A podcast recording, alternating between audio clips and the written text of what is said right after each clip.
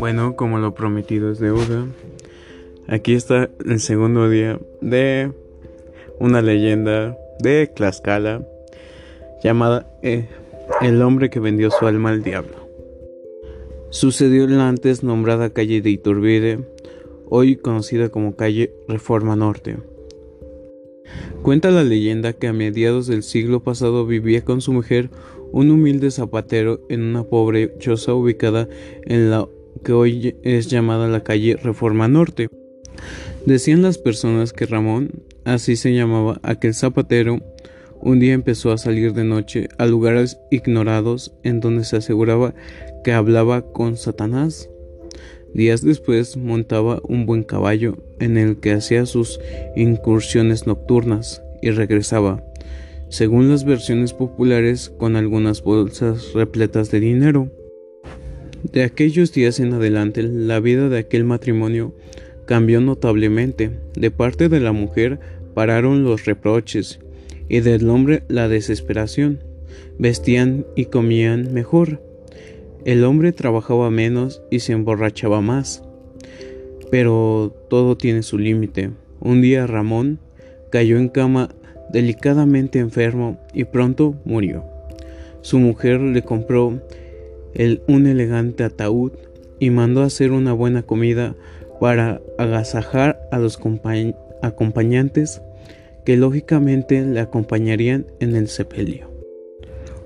Salió el cortejo fúnebre con dirección al templo del dulce nombre, en cuyo cementerio anexó sería el sepultado el zapatero.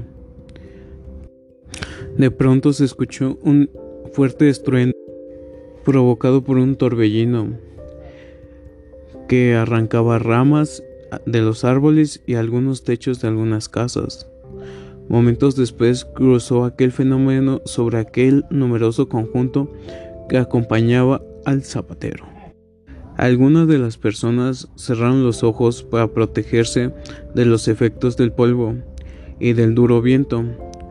Al mirar hacia arriba el curso que llevaba aquel torbellino, pudieron notar en las alturas una extraña silueta que llevaba el remolino, semejando la figura de un ser humano.